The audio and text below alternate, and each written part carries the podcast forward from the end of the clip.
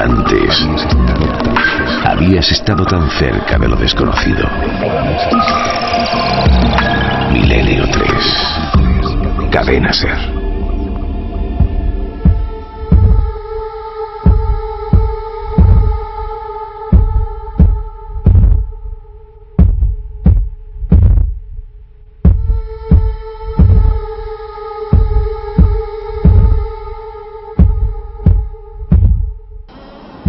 Es una casa victoriana construida hacia 1920 por el médico de las estrellas de la época. Es magnífica. Las lámparas son de Tiffany. Como ven, los dueños anteriores mimaban la casa como a un niño. Lo restauraron todo. Y hablando de los anteriores dueños, antes de terminar la visita debería contarles lo que les pasó. Oh, Dios. No morirían aquí o algo así, ¿no? Pues sí, murieron los dos. Asesinato-suicidio. Yo misma les vendí la casa. Era una pareja encantadora. Nunca se sabe. Y eso explica que la casa valga la mitad que las otras del barrio. Tengo un rancho precioso de mediados de siglo, pero está en el valle. Es un tercio de esta casa y vale el doble. Claro. ¿Dónde pasó? En el sótano. Nos la quedamos.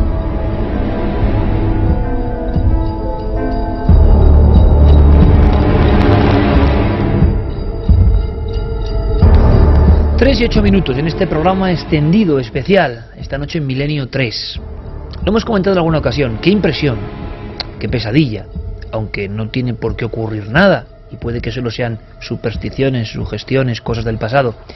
Pero hemos imaginado muchas veces a esa persona que viendo un programa, escuchándonos, viendo un informativo, hojeando un viejo periódico, se entera de un crimen, de una historia criminal, de un suceso pavoroso, y de repente mira en la noticia y se da cuenta de que ese suceso antiguo, que se recoge a modo de recordatorio macabro, resulta que ocurrió en el número 48 de la calle X,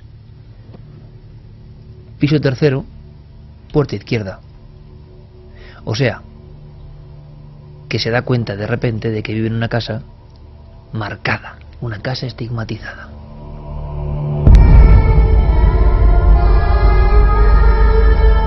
En algunos casos de crímenes españoles célebres y sangrientos, los inquilinos de generaciones posteriores, con una casa perdida en el marasmo de la gran ciudad, olvidado de los acontecimientos, en algunos casos, repito, se enteraron de forma casual. Imaginaos a alguien, por ejemplo, en determinado número de la calle Antonio Grilo, que descubre con espanto que está en un apartamento remozado, en un buen lugar, y que allí hubo un extraño ajuste de cuentas, un hombre con la cabeza casi separada del tronco por varios golpes de candelabro, un sastre que aniquila a su familia y que sale al balcón con la niña ensangrentada en brazos y se pega un tiro al grito de ellos me lo ordenaban, y que poco después una mujer en una extraña posesión o arrebato, en el mismo hueco del armario que yo ocupa otro armario más moderno, colgó a su hijo recién nacido y lo ahorcó, y luego no supo por qué lo había hecho. Todo en el mismo piso. Un piso que es moderno, que tiene otra vida, pero hablamos de esas vidas. Muy literarias también. Muy de la escritura gótica. ¿Recuerdan algunas casas? En Estados Unidos ha pasado algo sorprendente. ¿Cuántas veces sí que hemos recogido en estos micrófonos casos de personas que en sus casas estaban viviendo fenómenos extraños, apariciones muy concretas, por ejemplo, de niños con una especie de bata antigua, con un babi, y después descubrían que su casa estaba edificada sobre un antiguo cementerio o sobre un antiguo hospicio.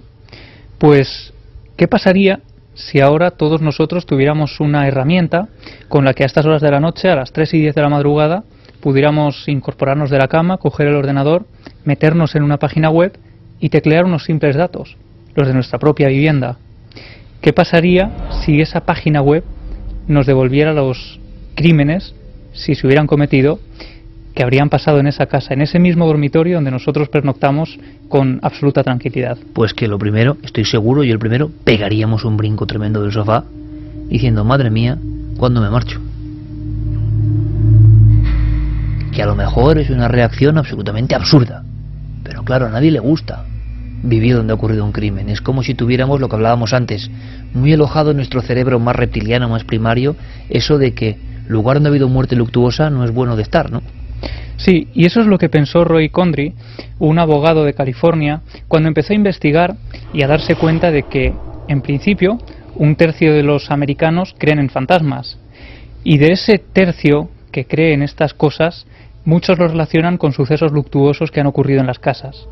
Él empieza a investigar y se da cuenta de que hay una ley, la ley de revelación, que obliga al propietario de una vivienda a que cuando la está vendiendo tiene que relatar los sucesos trágicos que han ocurrido en esas cuatro paredes en los últimos tres años. Es obligatorio. Es obligatorio en algunos tres estados. Años. Eso es, en algunos estados de, de Estados Unidos.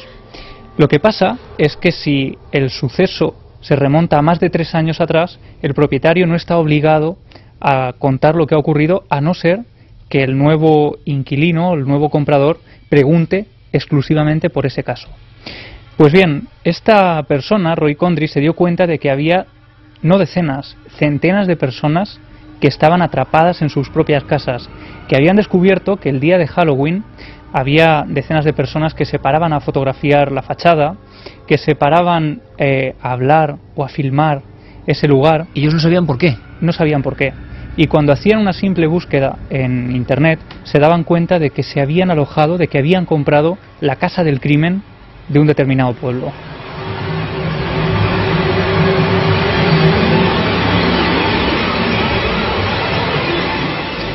El propio Roy Condry, esta persona que ha fundado la página web diedinhouse.com, en la que, por ejemplo, si tecleáramos Ocean Avenue 112 eh, Amityville, nos aparecerían los datos de lo que allí ocurrió. Pues esta persona se da cuenta y crea su página web cuando una de las personas que ha comprado una de sus viviendas empieza a decirle que esa vivienda está encantada, que hay fantasmas, que se le mueven los objetos de sitio, que incluso ha llegado a ver una figura espigada en uno de los pasillos. Y Roy se da cuenta también de que en esa vivienda había fallecido una persona a causa del VIH. No solo eso, sino que cuando recibe este email, él empieza a investigar por su cuenta y descubre que hay una parte aún más oscura de toda la historia de esta casa. Descubrí que en mi otra propiedad había muerto alguien y entonces me dije, vaya, ya son dos personas muertas a causa del VIH. Y pensé, bueno, nadie me avisó de ello. No sé cómo, quiero decir, no tengo nada en contra de la enfermedad, se trata simplemente de muertes en la casa, así que empecé a interesarme por la ley de revelación. Esta dice que si sabes la verdad y el comprador pregunta, debes contarlo. Pero hay muchos casos de gente atrapada en casas donde hubo un asesinato o un suicidio. Hubo un gran caso, una mujer en Pensilvania. Había vivido en California con sus dos hijas. Su marido había muerto. Se mudó junto a sus dos hijas a un lugar más cercano a su familia, en Pensilvania. Vio que en la época de Halloween había gente que se quedaba mirando a su casa y al final descubrió que un año antes había habido un asesinato o suicidio allí. Después de aquello llegó una pareja y unos inversores compraron la casa por 450 mil dólares y se la vendieron a ella un año después. Y ni ellos ni el agente le revelaron que allí había ocurrido un crimen o un suicidio.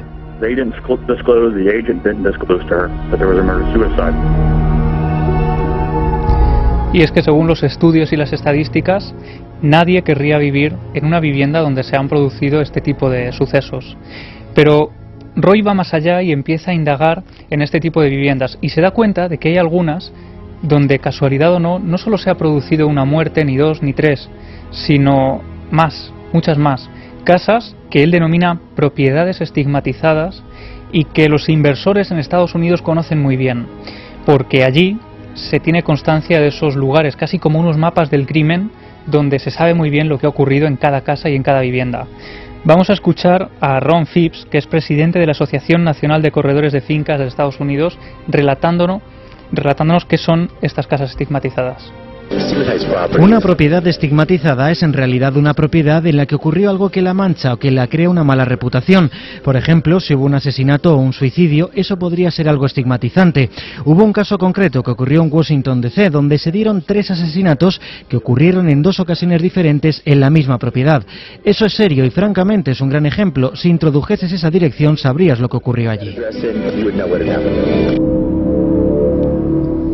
Esta página web, como decíamos, dietinghouse.com, te permite a cambio de 12 euros eh, aproximadamente, eh, verificar lo que ha ocurrido en una determinada vivienda. De momento solo en Eh, Estados Unidos. Solo en Estados Unidos 12 euros cobran por... Es como un servicio, o sea, no es una cuestión de mirar en Google, ¿no? Claro, no. Aunque es cierto que en buscadores muy populares, imagino que si tú metes una dirección concreta, lo que primero te puede salir en las noticias, en buscadores, es decir, imagino que hay una forma de hacer uno su propia búsqueda, ¿no? Si metes una dirección es probable que te salgan los crímenes en hemeroteca, ¿no? Lo que pasa es que muchas veces no te sale el piso en concreto, te Claro. sale más o menos la calle donde se ha producido, precisamente por la Es venta verdad. de viviendas. ¿eh? Bueno, para que te hagas una idea, además, este servicio cruza más de 118 millones de referencias de crímenes ocurridos en, a lo largo de los 50 estados de Estados Unidos y te dice no solo las causas de la muerte, el número de víctimas, sino también los datos de esa familia que vivía allí y que condujeron a su fatal destino. Pero esta persona, Roy Condry, decía que en un principio ellos aunque su publicidad, la publicidad de esta página web, eh, nos muestra, por ejemplo, un fantasma apareciendo en una casa, una mujer aterrorizada corriendo al ordenador a buscar su propia dirección para ver qué ha ocurrido allí, es decir, que relacionan directamente los crímenes con los fantasmas. O sea, saben que los potenciales consultadores son los que han sufrido fenómenos extraños en su casa. Claro, y él reconocía cómo a través de Facebook, por ejemplo, recibe decenas de consultas casi a diario. Por pero, eso él- pero esto, permíteme, Javi y Carmen Santi, es lo que estábamos hablando antes. Habrá un porcentaje amplísimo de casos explicables. Habrá un porcentaje amplísimo de alucinaciones. Pero habrá un porcentaje, y no pequeño, de casos que no se pueden explicar. Es decir, que aunque esto no salga en los medios, en Estados Unidos del 2013, como en cualquier otro país, las personas siguen denunciando hechos que nos llevan lo que hablábamos antes de la realidad demónica, constantemente. Claro, y lo tremendo es que muchas veces, en esos casos donde hay familias completamente aterrorizadas, encerradas, como decíamos, en el interior de una casa porque la están pagando y no pueden librarse de ellas, pues hay también una historia truculenta de crímenes en ocasiones en masa, o casi eh, uno detrás de otro, viviendas estigmatizadas, como ellos dicen, y por eso recurren a esta página web. Y por eso Roy Condry quería aclarar que su página web te cuenta en qué viviendas ha habido un crimen, pero no en qué viviendas hay fantasmas. Uh, 07 uh, Se publicó una encuesta en 2007 que decía que un tercio de los americanos creían en fantasmas, así que lo que pensé fue, bueno, si estos son los que admiten creer en fantasmas, ¿cuántos más no lo hacen? En nuestro trabajo simplemente informamos a la gente de que alguien murió en su casa. No estamos diciendo que la casa esté encantada o que haya fantasmas o que los vaya a ver en algún momento, pero podría ser una buena idea la posibilidad de asociarnos con algunos mediums.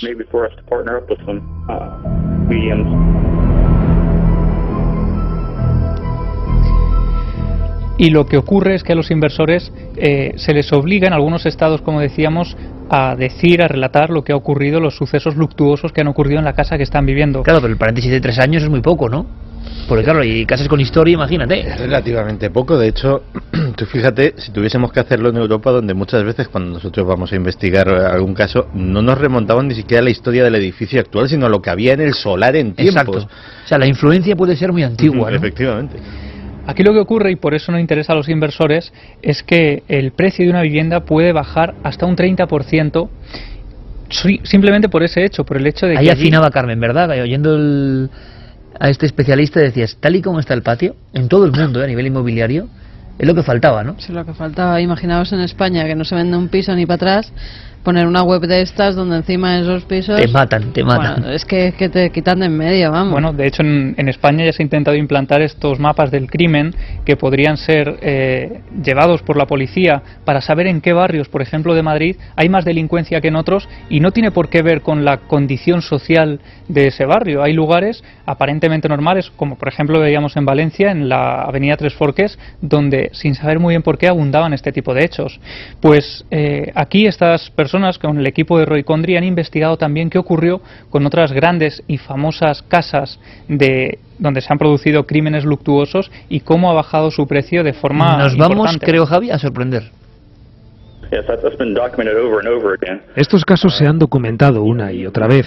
La mansión que alquilaba Michael Jackson creo que estaba en la lista.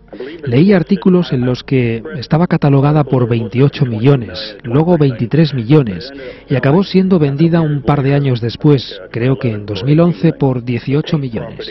La propiedad de los Tate, alguien acabó comprándola y se dieron historias reales, interesantes. Alguien la compró en los años 90. Destruyeron la casa y reconstruyeron allí la mansión Villa Bella. Pero antes de eso, Trent Reznor, el solista de Nine King Nails, alquiló la casa y se hizo un estudio allí. Y la estrella del rock, Marilyn Manson, grabó un par de álbums. Y tiene alguna historia escalofriante más. Y luego alguien, supongo que el dueño en aquella época, simplemente la destruyó y construyó una nueva mansión.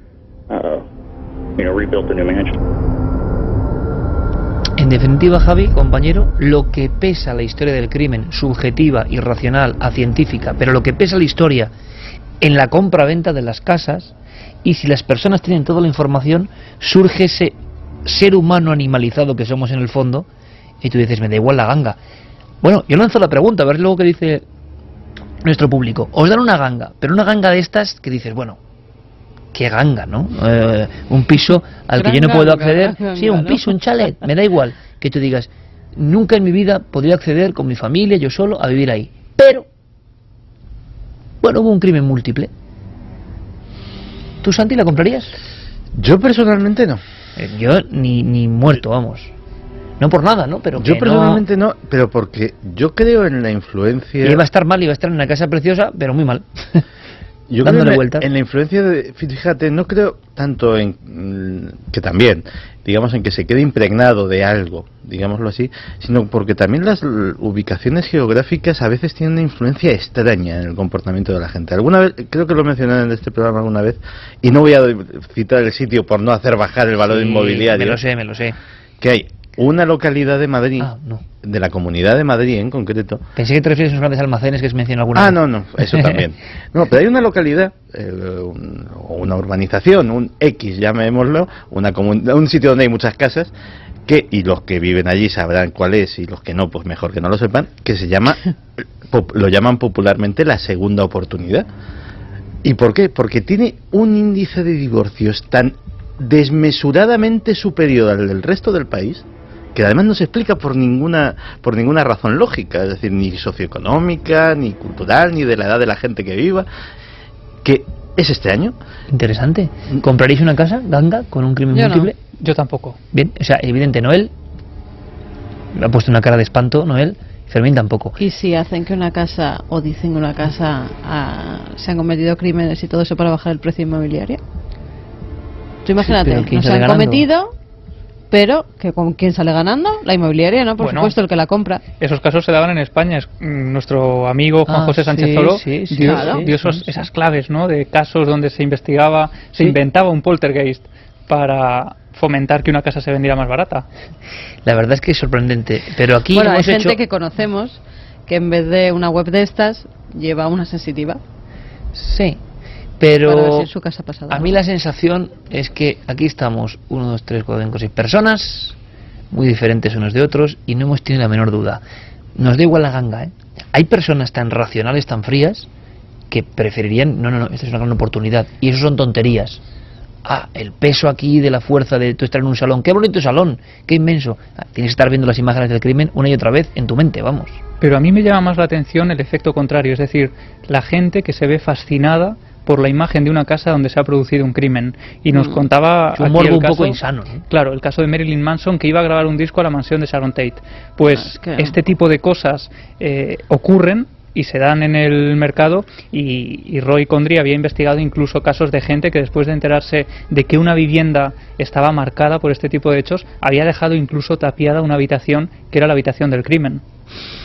A la casa de Sharon Tate fue mucha gente. Después de que la mataran allí, fueron muchas sectas y mucha gente para realizar rituales.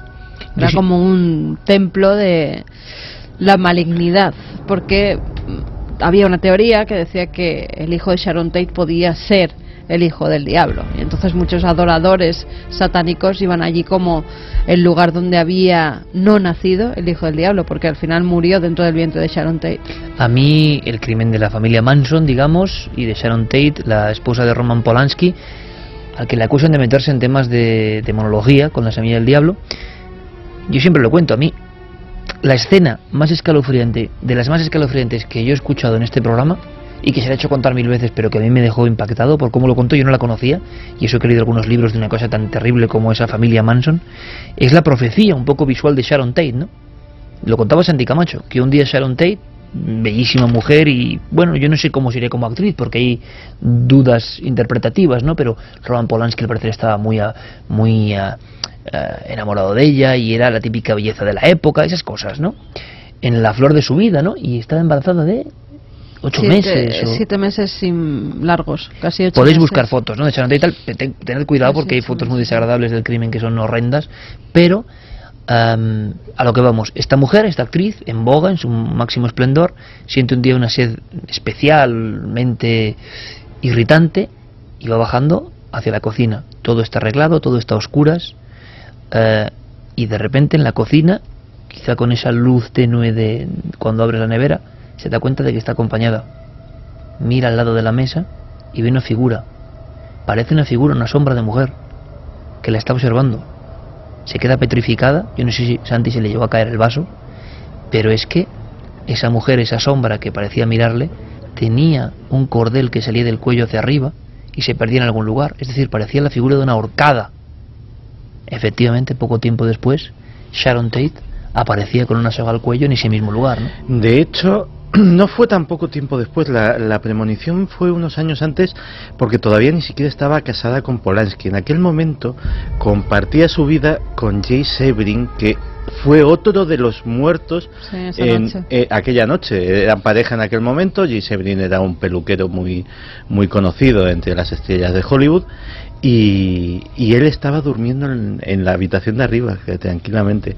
Y ella tuvo efectivamente esa, esa visión inquietante. Eh, y, lo contaba, es decir, lo contó mucho tiempo. Evidentemente no lo pudo contar después cuando se cumplió. Pero era, una, era la típica anécdota, como alguna que he soltado yo aquí esta noche, que cuentas en las fiestas o que cuentas en una reunión de amigos. De fíjate qué curioso lo que me pasó. Era una figura que parecía una mujer.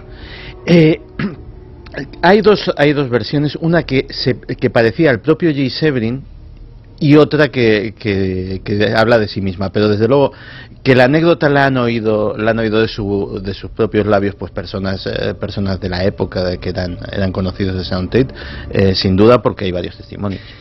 Vi una figura en la cocina eh, que daba al salón con una cuerda hacia arriba, como alguien que está adelantándose una imagen en el tiempo de alguien que va a ser realmente estrangulado con una cuerda. Bueno, hablamos de presencias, evidentemente han estado sobrevolando toda esta noche. Muy atentos al uno de los nuestros de esta noche que trae también Diego Marañón. Para mí es de una enjundia especial, porque representa a alguien, antes hablábamos de Jung y quizá a otro nivel, alguien que se atreve a darle salto. Cada una de las respuestas tiene muchísima enjundia. Daría para luego debatir mucho, de verdad, ¿eh? Uno de los nuestros, Diego Marañón. Buenas madrugadas. Identifíquese, por favor. José Miguel Gaona Cartolano. Buenas noches a nuestros inteligentes y sensibles espectadores. Pues esto es un poco extraño. Uno de los más prestigiosos psiquiatras de este país. No es casual, ahora te explicaré el porqué. Dirige el proyecto El Túnel. Por mucho que nos dediquemos a la ciencia, tampoco somos de acero inoxidable, ¿no? José Miguel, te vamos a dejar ahora en completa soledad. Haré de tripas corazón. Te escucho. Perfectamente, hay una buena calidad de comunicación. Bueno, yo creo que podemos empezar, ¿no? ¿Eligió usted al misterio o el misterio le eligió a usted? Fue una especie de flirteo mutuo en el que ninguno nos acabamos de reconocer y finalmente, al parecer, ambos nos hemos acercado por los dos lugares. En este caso, igual que las parejas, yo sea el que esté más enamorado. ¿En qué ocasión lo ha sentido más cerca? Quizá una experiencia eh, que compartí con algunos de nuestros compañeros en el Teatro de Almería. ¿Cuál es su enigma predilecto? La muerte, sin lugar a duda, y de manera conjunta con la muerte, la conciencia. ¿Y ese lugar mágico al que siempre querría volver? A una playa que conozco en el sur de Chile, pero también a ciertos paisajes de Mali, de, en África, a los que, los que trabajo varias veces al año. ¿Somos producto del azar y la evolución o hay algo más? Hay algo más, sí, es una energía, pero es una energía inteligente. Todo está orquestado, no hay nada que pase por casualidad. ¿Qué hay más allá de la muerte? Eso me gustaría saber a mí.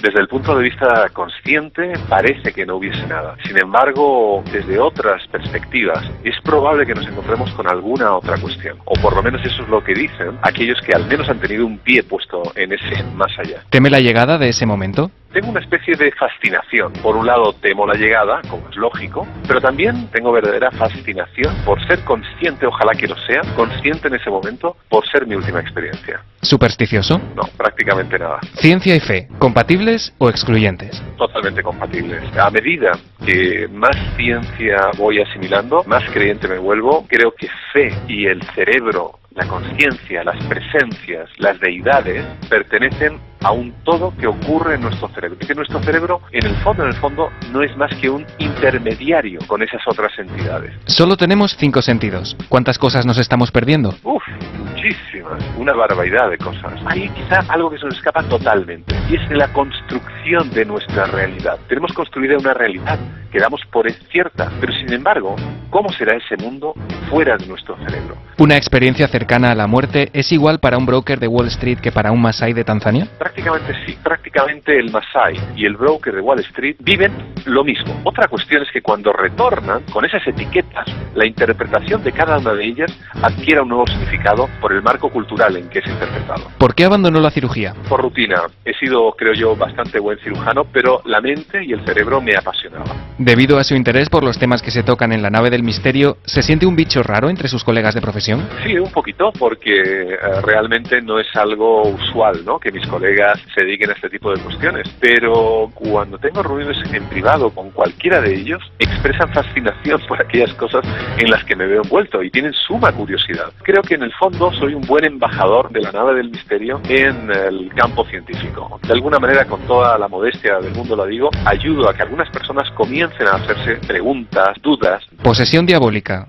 fenómeno real o trastorno psiquiátrico. Creo que muchas de esas supuestas posesiones diabólicas son sin lugar a dudas trastornos psiquiátricos. El resto cabría englobarlos dentro de trastornos psiquiátricos no conocidos hasta el día de hoy, o bien esas fuerzas del mal que siempre parece que existen y que se pudieran expresar a través de la persona. Y desde luego está la parte sobrenatural de esas posiciones diabólicas que hasta el día de hoy la ciencia ortodoxa no ha podido explicar qué es. Lo ha mencionado antes. Después de estos meses, ¿ha podido digerir ya lo ocurrido en el Teatro Cervantes de Almería? Todavía le sigo dando vueltas. No lo he podido digerir totalmente porque además seguí teniendo cierta experiencias, sensaciones en las semanas sucesivas y lo que es más llamativo todavía que algunas personas que se encontraban en mi alrededor también las tuvieron como consecuencia de esa especie de impregnación que sufrió el Teatro Cervantes. Debe imponer estar delante de algo llamado el casco de Dios. Sí, el, solo nombre la verdad que da cierto cosquilleo, ¿no? Nos abre una, un montón de preguntas acerca de la religión, acerca de Dios, acerca de lo, de lo divino y de lo terrenal. ¿En qué cree José Miguel Gaona? Uf, creo en la ciencia, muchísimo. Creo en la ciencia que va a venir. Quizás sea una de las cuestiones en las que más fe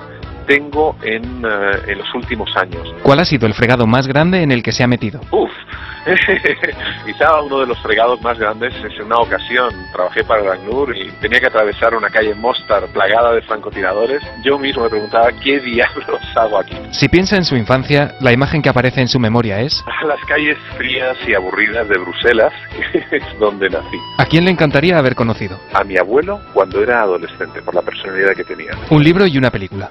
El, el libro que me acompaña a todos sitios y además lo abro al azar, eh, los Evangelios. Y una película, la, la, la, verdad que es una de las últimas que he visto, que es la de Gravity. Un pintor y un músico. Dalí y músico Mozart. Acabemos con un vicio confesable. quizá el, el ansia de perfeccionismo. Gracias por su colaboración. La identificación ha sido completada con éxito. Desde este momento puede considerarse de forma oficial y por méritos propios uno de los nuestros.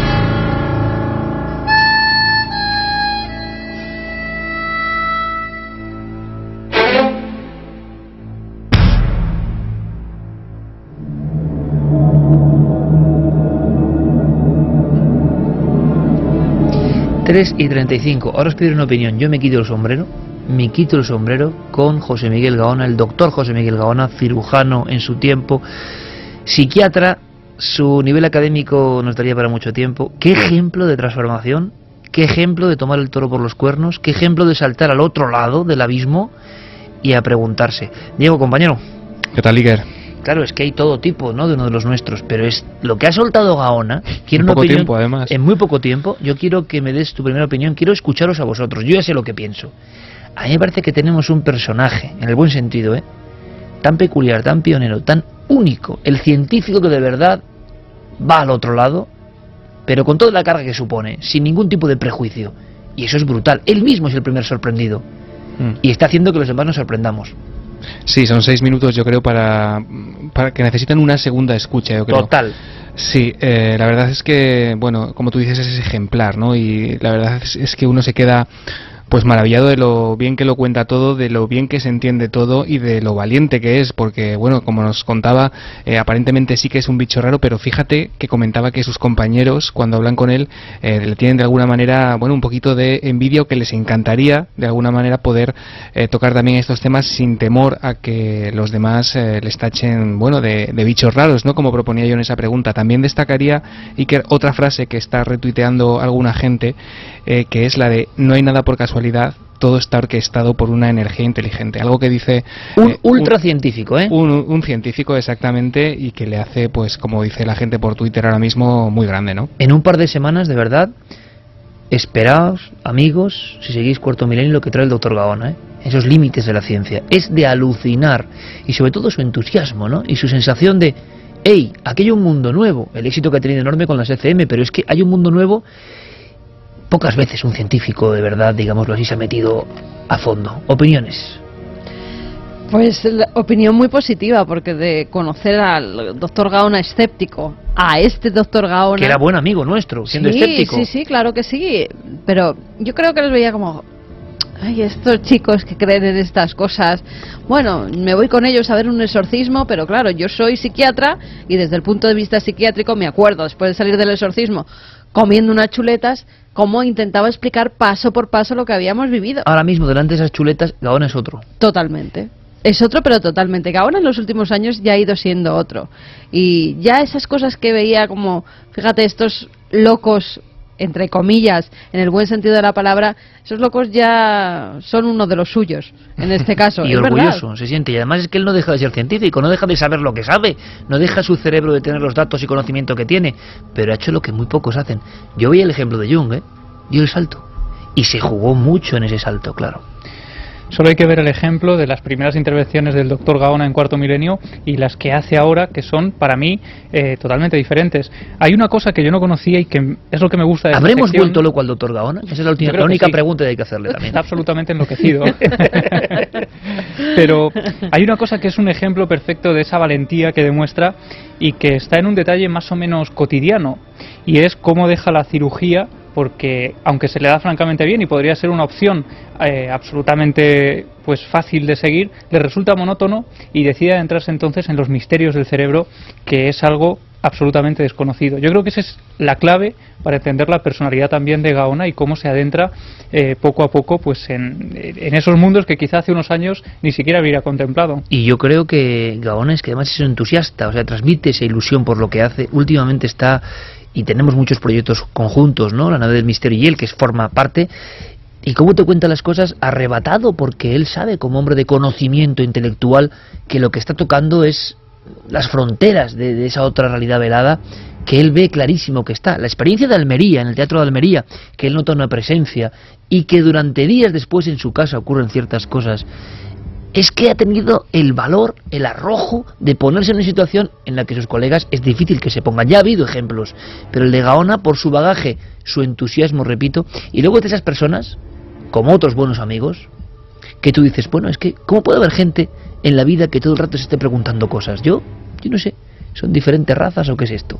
Gente que se esté preguntando cosas todo el rato, que esté entusiasmada por saber, que tenga una sede de conocimiento no por acumular datos, sino por saber los rudimentos de la realidad, del misterio, les interesa todo. Y luego hay un montón de gente, me vais a permitir que lo diga, que no se interesa por nada, que no se pregunta nada, que vive, vive, vive bien, pero nunca llega a preguntas extraordinarias, a, a devanarse los sesos preguntándose cosas, ¿no? ¿Por qué hay ese contraste? Bueno, Gaona desde luego es uno de los nuestros y yo me siento muy orgulloso. Santi.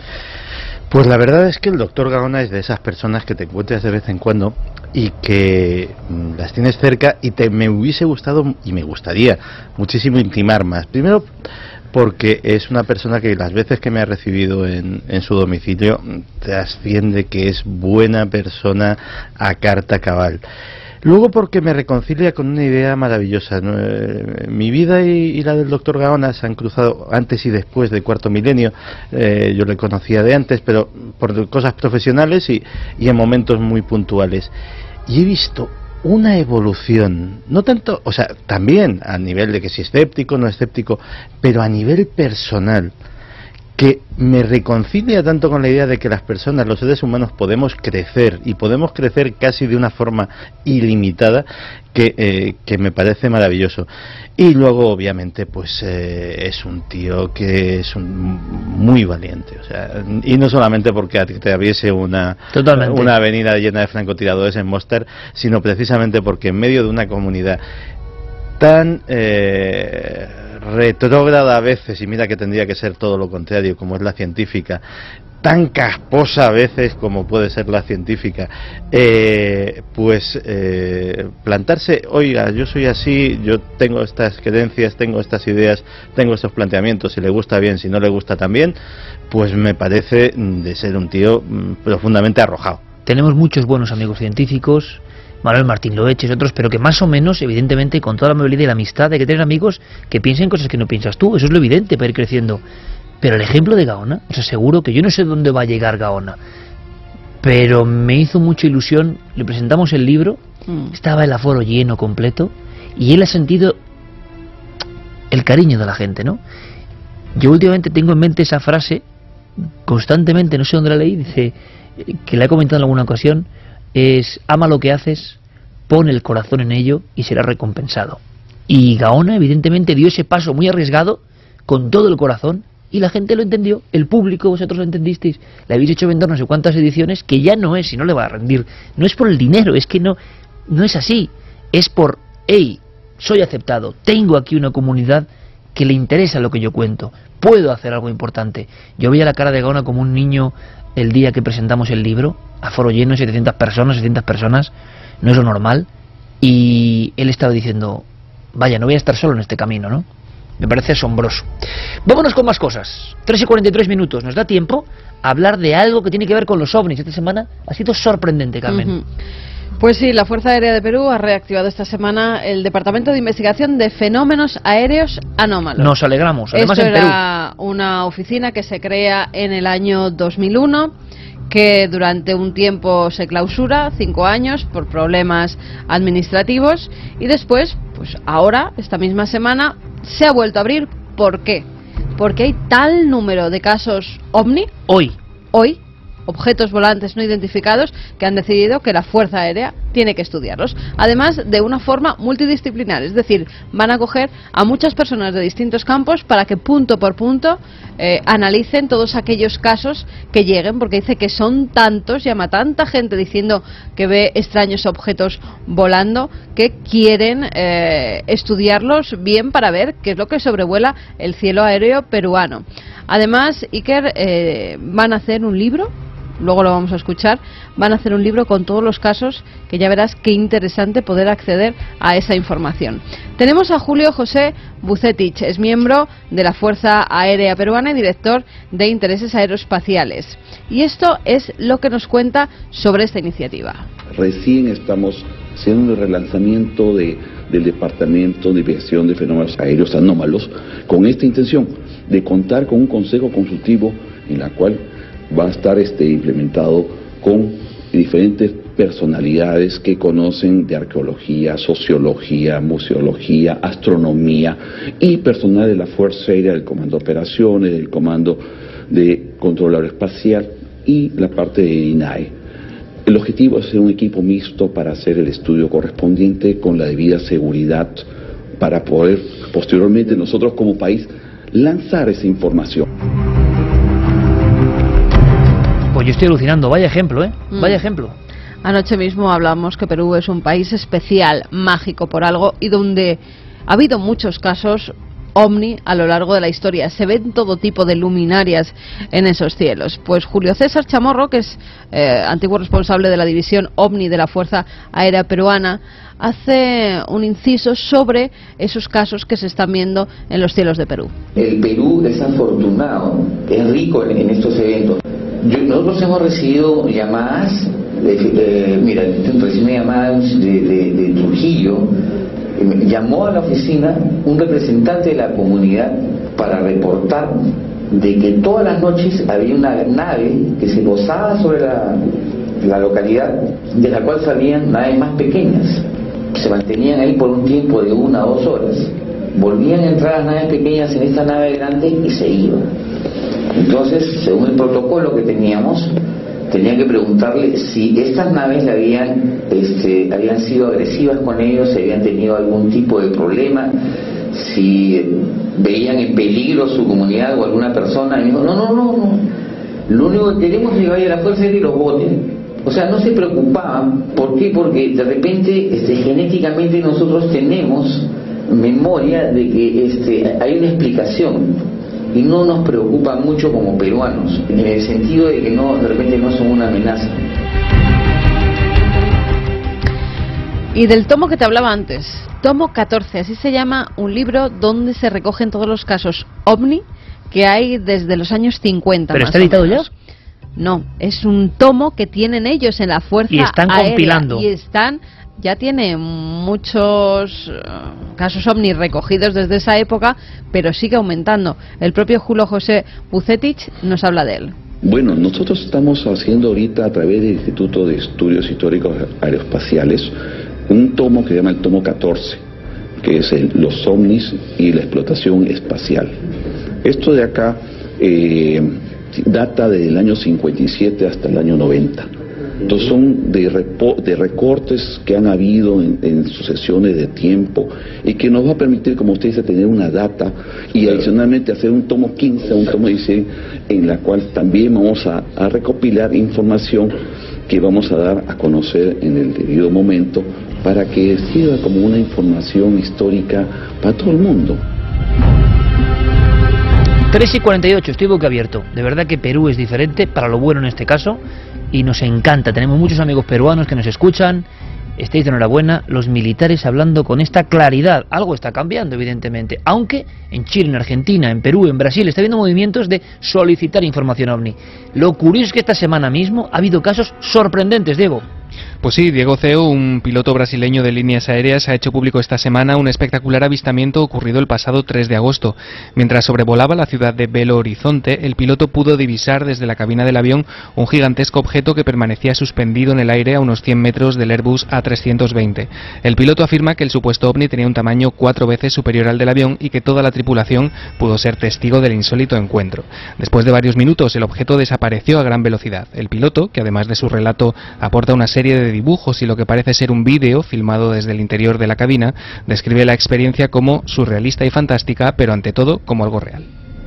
También esta misma semana ha salido a la luz un caso que se produjo en Islandia el 29 de septiembre al amanecer en la ciudad de Akureyri.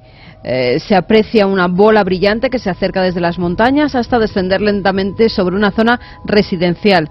Tras el supuesto aterrizaje, la bola se desvanece sin dejar el menor rastro. Eh, se han apuntado varias hipótesis, desde un globo hasta un rayo en bola, pero por ahora no hay ninguna explicación. ¿Y de Islandia otro lugar muy lejano? Pues sí, porque Shadong Wuyi, que es un ex reportero de televisión, fue testigo de la aparición de un ovni en el cielo nocturno de Hong Kong el pasado 5 de octubre.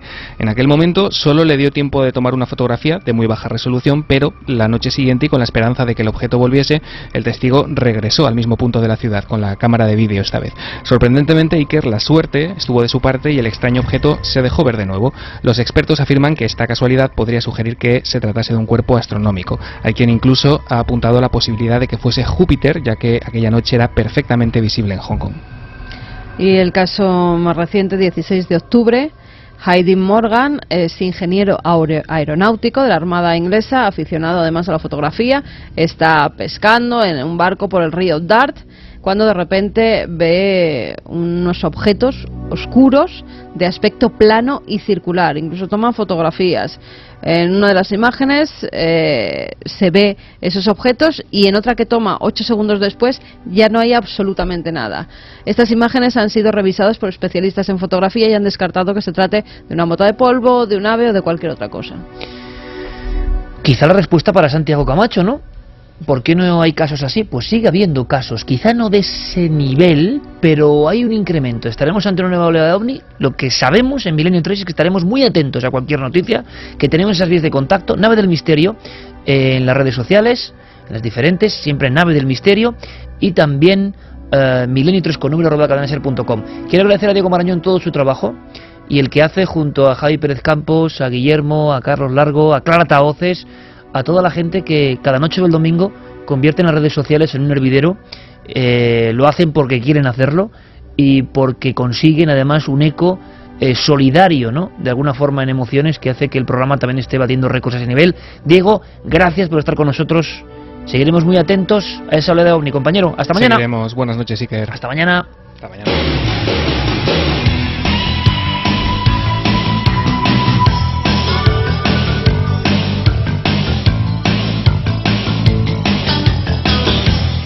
Parece mentira, chicos, pero ya nos vamos. Estamos llevamos aquí tres horas y media. ¿Ya? Se ha pasado volando. ¿Y si ahora ah, vuelven a ser las dos o las tres y volvemos a las dos? Nunca se sabe. Hay que Nos hacemos otras tres horitas. Oye, que hay que tranquilizar a la gente que sí que vamos a colgar la primera hora, ¿eh? Sí, sí.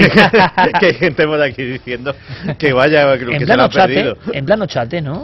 Eh, guardarla por ahí o perderla. Vamos allá. A ver, Diego Corza dice que un científico diga que su libro preferido sea Los Evangelios es para dejar de respirar. ¡Qué grande es! José Ramón López. Un momento, un momento, un momento, que esto es importante. Carmen, comunicación aquí con el maestro Fernando Agustí, que me dice algo y yo quiero saberlo. Por si la gente acude rápidamente a las webs de la cadena SER, de icaciones.com y no están. Pues efectivamente todavía no pueden estar porque con el cambio de hora los sistemas informáticos no son perfectos pero eh, posiblemente a primera hora de la mañana tendrán eh, todas las horas colgadas en podcast en cadenaser.com barra milenio 3. Perfecto, ahí toda la información. Mal que todavía tiene que ser una personita quien lo coja y, menos lo mal, ponga. Menos, mal. Pero que no la gente no se altere, que es normal que con el cambio de hora siempre pasa esto. Continuamos. Sí, que luego nos ponen verdes. ¡Que no habéis metido! bueno, bueno, recibimos... Y con esa voz, con esa voz, sí, sí, sí. Exactamente, yo me los imagino con esa voz de echar una bronca. Uno que me ha encantado. Fuller dice, soy mileniólico. Mileniólico. Y se llama Fuller como John Fuller. Fíjate. ¿Eh? El del incidente en Exeter. Mileniólico. Ajá, perfecto. ¿Mm? José Ramón López, qué maravilla escuchar siempre al doctor Gaona, un científico de los pies a la cabeza y gran persona. Definitivamente Gaona es uno de los nuestros. Vaya collar de perlas que ha dejado en un momento, lo conspiranoica lo decía. Vamos con, con mensajitos que tenemos que dar a amigos. Vamos a ver. Hola equipo de Milenio 3, somos Javi y Alicia, oyentes del programa desde antes de conocernos nosotros y escribimos desde el hospital para pedir vuestra bendición milenaria para nuestro hijo Javi, que está en la UCI por complicaciones en el parto.